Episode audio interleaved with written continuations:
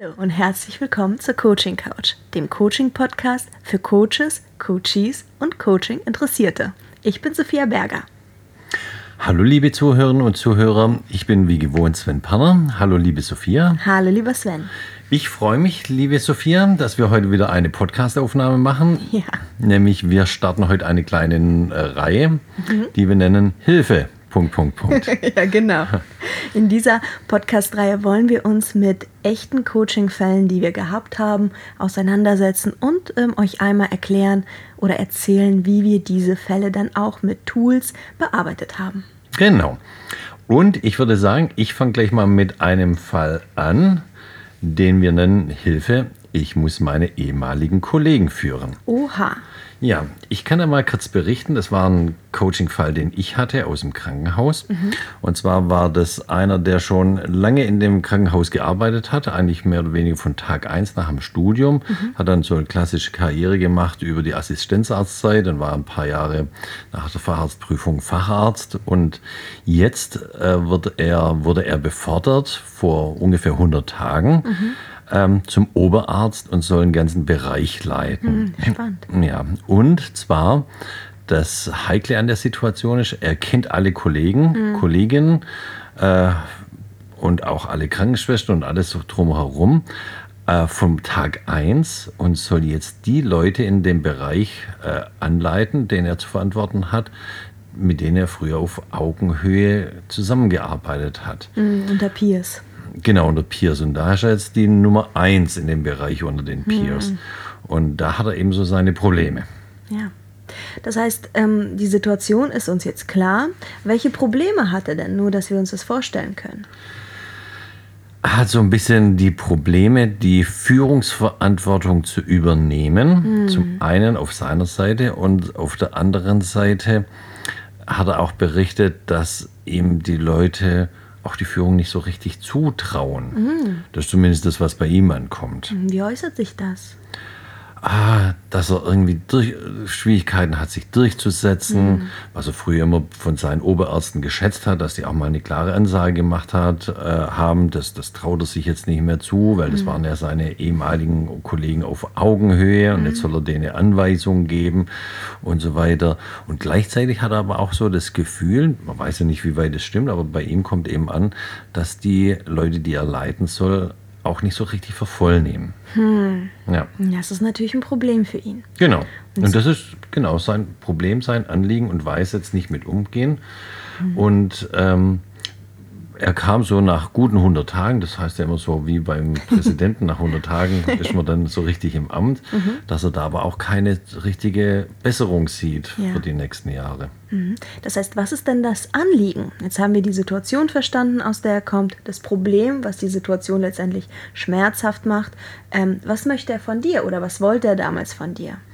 Von mir wollte er konkret wissen, ähm, was er machen kann, um führungsstärker rüberzukommen mhm. und auch was er machen kann mit den Kollegen, um da mehr Akzeptanz zu erfahren mhm. als Führungsperson, als okay. Oberarzt. Mhm. mhm. Okay. Was hast du gemacht? ich bin mit ihm ein paar Tools durchgegangen. Ja. Ich würde gerne mal von dir wissen, liebe Sophia, mit welchem Tool würdest du bei so einem Anliegen denn einsteigen? Das ist ja hier jetzt die große Frage. Welche Tools ziehe ich denn und arbeite ich denn mit dem mit meinem Coachie durch? Was, mhm. Welches äh, äh, Tool, Coaching-Tool wirst du als erstes ziehen und führ uns da mal durch. Mhm. Also, mittlerweile wisst ihr ja, ich habe diesen Leitspruch, kein Soll ohne Ist. Ne? Ja. Das heißt, ähm, zu jeder Soll-Situation, zu allem, was ich mir wünsche im Coaching zu erreichen, muss ich erstmal eine Ist-Situation finden als Coach. Das bedeutet eine Anliegen- und Kontextexploration durchführen. Da es hier für mich sich um einen systemischen Zusammenhang handelt, der wirklich wichtig ist, auch für das Coaching, würde ich mit dem Minutin-Schema starten. Ich würde gerne gucken, wo ist denn dieser Coach eigentlich angesiedelt? Wie sind die Beziehungen zu den Leuten? Wie sind sie so zu, untereinander? Ich würde das Minutin-Schema auch chronologisch wachsen lassen, ne, um zu gucken, wann ist der Erste sozusagen in das Team eingetroffen, der Zweite, wie ist die Beziehung untereinander, ähm, wie stehen sie da? Mhm. Man kann das Minutin-Schema auch sehr schön mit sozusagen Plus und Minus ergänzen und da so ein Netzwerkbild draus machen. Mhm. Ein Netzwerkbild würde bedeuten, dass ich gucke, wer sind eigentlich die Förderer meines Coaches und wer sind die Verhinderer. Mhm. Das heißt, während Minuchin ähm, sich lediglich auf die, was heißt lediglich, aber sich primär auf die Beziehungen untereinander konzentriert, zu gucken, wo herrschen Spannungen und wo herrschen Konflikte, konzentriert sich das Netzwerkbild ähm, sehr stark darauf zu gucken, ähm, wer fördert einander und wer behindert den Coaching. So, das heißt, das würde ich jetzt primär ähm, als Systemikerin bei der Anliegen- und Kontextexploration machen. Mhm. Wie sieht es bei dir aus? Was hast du gemacht? Also ich mag ja das Anliegenhaus. Mhm, Klassiker. Ein Klassiker, ganz am Anfang. Das soll einfach dafür helfen, Struktur reinzubringen in das Anliegen und das Anliegen zu visualisieren. Mhm. Und für das Anliegenhaus ähm, machen wir eine Vierfelder-Tafel und oben ein Dach oben drauf. Äh, das Dach oben ist das Thema. Mhm. Ähm, dann das Haus ist aufgebaut aus vier Quadranten. Oben links kommt der systemische Kontext rein. Also in welchem systemischen Kontext befindet sich gerade der, der Oberarzt seit 100 Tagen. Ähm, rechts oben kommt die Ausgangslage überhaupt mal rein. Mhm. Wo startet das Ganze? Genau. Dann nach links unten in Quadranten schreiben wir die konkreten Schlüsselsituationen raus. Das muss man so ein bisschen rauskitzeln. Das ist ja der spannende Punkt genau. zu sagen, ähm, wann ist dir eigentlich klar geworden, lieber Coachy, du brauchst Hilfe? Genau, genau dieses. Woran hast du gemerkt, du tust dir schwer mit Führen von deinen mhm. ehemaligen Kollegen und woran hast du gemerkt, dass dich deine äh, Kollegen nicht so richtig ernst nehmen ja. oder wohl nicht so richtig ernst nehmen? Ich glaube, das ist auch wirklich ein ganz wichtiger Punkt hier. Mhm hierbei im, im Anliegenhaus und dann rechts unten schreiben wir die innere Situation rein. Wie fühlst du dich dabei? Ja. Wie ist die Wahrnehmung? Ja. Und daraus kann ich dann das äh, Anliegen formulieren und das schreibe ich als Fundament unter das Anliegenhaus. Wie kann ich in Zukunft besser führen oder mhm. wie kann ich erreichen, als Führungsperson bessere Akzeptanz zu erreichen? Mhm. Ich finde, die systemische äh, Komponente oder den systemischen Kontext könnte man ja auch um das Minuchin-Schema ergänzen ne? oder um das Netzwerkbild. Mhm. Das heißt, dann hätten wir ja beides gemacht und unsere Vorgehensweisen ergänzt oder zusammengeführt. Ja. Ähm, das heißt, man darf sich nicht scheuen, bei der Anliegen- und Kontextexploration wirklich sich gut Zeit zu nehmen, um das Anliegen wirklich gut zu verstehen, ähm, es in seinem systemischen Kontext zu erfassen, in seinem tiefenden Kontext. Ähm, da darf man sich als Coach wirklich nicht hetzen lassen. Ja. Deswegen muss man nämlich zum Schluss das Thema und das Anliegen kann man auch erst äh, ganz zum Schluss äh, mhm. aufschreiben, wenn man eben die vier Quadranten aus dem Anliegenhaus mit dem Coachy ordentlich durchgesprochen hat. Genau richtig. Ja. Mhm. Okay, und wenn wir jetzt die Situation verstehen, dann können wir auch mit dem Coachy in die nächste Phase einsteigen. Und zwar, wir können mit dem Coachy tiefen. Was würdest du als tiefende Technik machen? Als erste. Also, ich finde ja wieder von der systemischen Seite, finde ich Geist des Hauses wahnsinnig interessant. Geist des Hauses ist ein Tool, ähm, was mit dem Coach gemeinsam ko-kreativ ergründet, ähm, was für ein Spirit, also was für eine mhm. Einstellung gibt es eigentlich in dem Unternehmen, wie sind die Leute zueinander, ähm, wie würde er das ähm, vielleicht für sich definieren, ist es eher eine mh, Situation, die von sehr viel Konkurrenzgefühl geprägt ist oder ist das so ein Kuscheldecken-Team-Feeling, mhm. ähm, wer ist eigentlich der Star oder wer gilt als Star in diesem Unternehmen und wer ist er vielleicht das schwarze Schaf. Und das ist ja ganz wichtig, also in so einem Krankenhaus, das kenne ich ja, da gibt es eine ganz klare Hierarchie, da gibt es mhm. ein Organigramm, woran mhm. abzuleiten ist, wer wem vorgesetzt ist, aber es gibt auch da unabhängig vom Organigramm immer die, die, äh, die Hidden Stars ähm, oder auch diejenigen, die eigentlich Stars sein sollten, aber nicht, nicht die Führung haben. Vielleicht ja. auch so eine graue Eminenz. Graue Eminenz, ja, Aha. genau. Und das ist ja das Spannende. Ich finde, manche Tools zielen sehr auf das Formelle ab. Mhm. Ja, Visualisieren am Organigramm ist ein sehr formelles Tool. Ich begreife also erstmal das Formelle um dann aber, und das ist so der Clou, ähm, in das Informelle abzusteigen und zu sagen, wie sind die Beziehungen? Oder beispielsweise auch im Minutin-Schema. Erstmal formell, wer ist im Team, ne? wer mhm. ist als erstes reingekommen, wer ist zuletzt reingekommen, um dann informell über die Beziehungen zu sprechen. Das heißt, auch hier ist es ja spannend zu gucken, was ist eigentlich informell hinter den Kulissen los ja. ähm, in dem Team von einem Coaching. Ja. Wie sieht es bei dir aus? Was würdest du machen?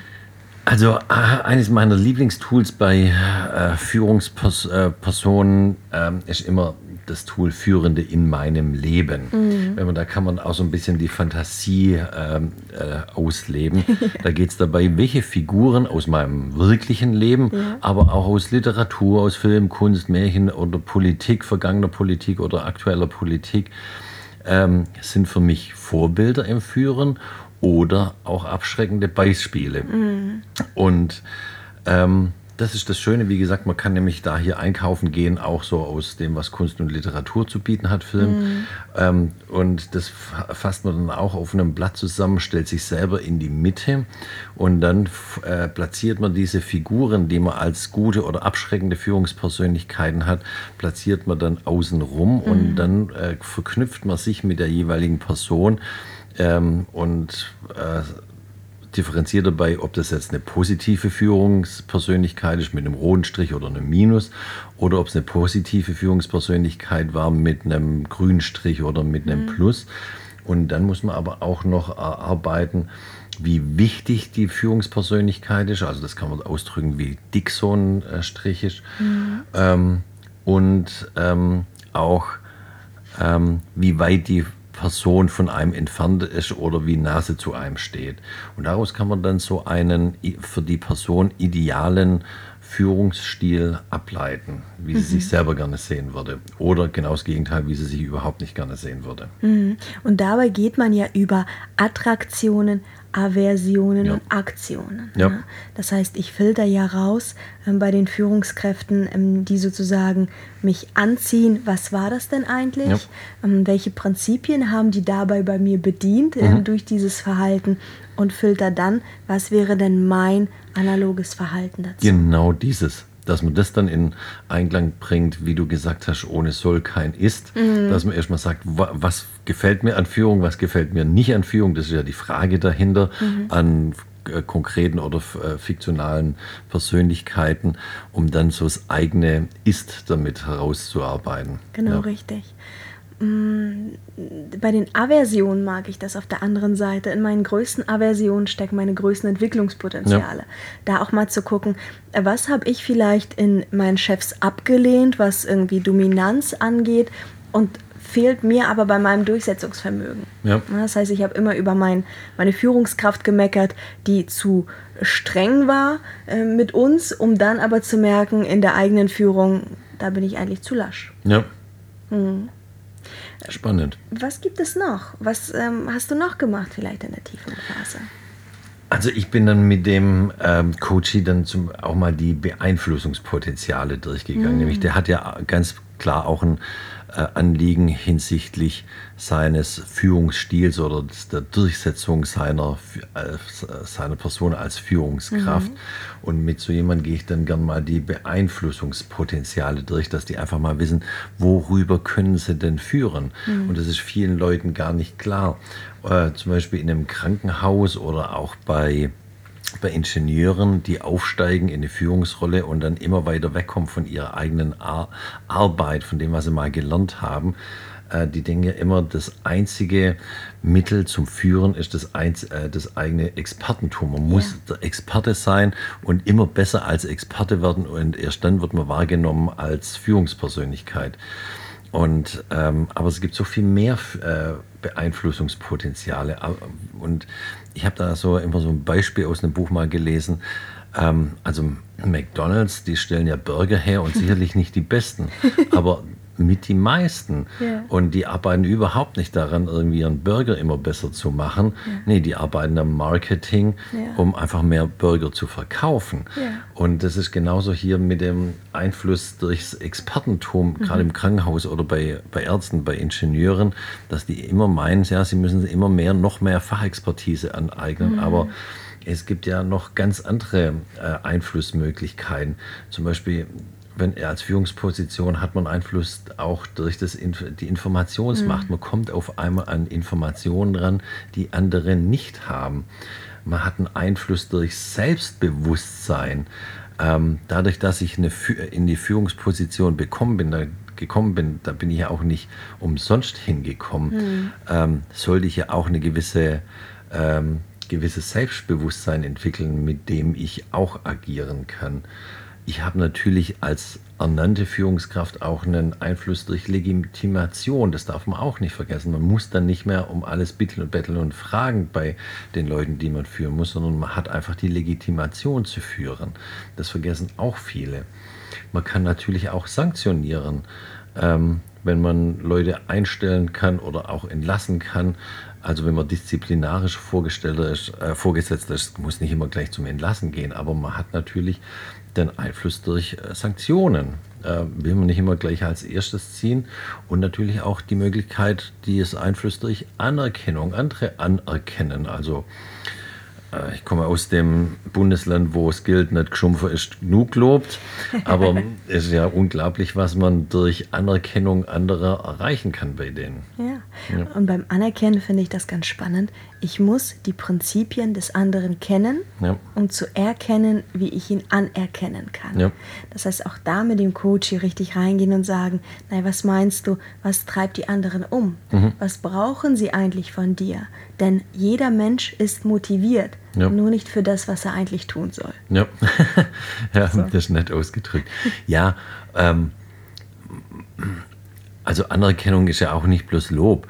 Eine Höhergruppierung, Lohnerhöhung ist eine Möglichkeit. Man weiß aber auch natürlich, dass so eine Höhergruppierung oder Lohnerhöhung an Motivation immer nur einen kurzen Peak gibt. Der fällt dann aber relativ schnell wieder mhm. auf das herab, was ähm, was, wo, wo das Niveau, das Motivationsniveau vorher war. Mhm. Ähm, also Loben hilft viel mehr. Natürlich wollen die Leute auch auch ihren Gehalt haben und jetzt als Oberarzt in dem Krankenhaus habe ich auch gar nicht die Möglichkeit, ja eine Lohnerhöhung äh, durchzusetzen. So ja. Genau, da bin ich ja äh, in der Position bin ich gar nicht. Das macht die Geschäftsführung oder auch der, der Tarifvertrag. Mhm. Ja, aber da muss man dann eben andere ähm, andere Hebel ziehen. Mhm. Und dafür muss man seine Mitarbeiter kennen. Aber die kennt er ja schon viel ähm, und lang, weil er ja lang mit denen zusammengearbeitet ha mhm. hat und aus denen hervorgegangen ist. Mhm. Und wenn man dann davor aber auch in der Anliegen- und Kontextexploration gut aufs Team geschaut hat, kann man die beiden Schritte verbinden. Ja. Man kann gucken, wen habe ich da im Team, man kann gucken, welche Beeinflussungspotenziale habe ich eigentlich und dann gehen wir eigentlich in die letzte Stufe, das Lösungsorientierte, wo wir seine Optionen ähm, mit ihm in seinen Optionen mit ihm schaukeln, ähm, ist auch so ein äh, Ausdruck, ähm, indem ich gucke, was kann er als nächstes tun und wie genau wird er das umsetzen. Wie erfolgreich warst du mit deinem Coaching? Also ich war erstens Nummer eins, ich bin nicht ganz durch mit dem Coaching. Mhm. Wir sind erst so in der vierten, fünften Sitzung. Mhm. Ähm, was wirklich viel äh, bei ihm ausgelöst hat, waren diese Beeinflussungspotenziale, weil mhm. der sich darüber überhaupt nicht im Klaren war, welche, welche Tools er an der Hand hat, um zu führen. Ähm, und natürlich auch das Anliegenhaus die konkreten Beispiele rauszuarbeiten, woran er merkt, dass er nicht richtig führen kann und nicht richtig ernst genommen wird. Da habe ich gemerkt, dass er, dass er mit seiner Einschätzung schon richtig liegt. Mhm. Und das sind zwei, zwei Punkte gewesen, die unheimlich bei, viel bei ihm bewegt haben. Und natürlich müssen wir jetzt hier noch weiter systemisch arbeiten. Ich nehme die die Anregung von dir mit auf, die, die du hier als Tools eingesetzt hast, mhm. Minuchin zum Beispiel. Mhm. Und dann müssen wir ins Lösungsorientierte gehen. Aber ich glaube, das ist jetzt kein hoffnungsloser Coaching-Fall gewesen. Nein, das glaube ich ja. auch. Okay. Ja. Gut. Vielen Dank, Sven, dass du das, uns, äh, das heute mit uns so geteilt hast. Gerne doch. Sophia? Sven? Ich freue mich auf die nächste Folge mit dir. Genau. Mal gucken, wer als nächstes mit was Hilfe sucht. Mhm, ich bin gespannt. Und wir verabschieden uns bei unseren Zuhörerinnen und Zuhörern. Bis, Bis zum nächsten Mal. Mal. Tschüss. Tschüss.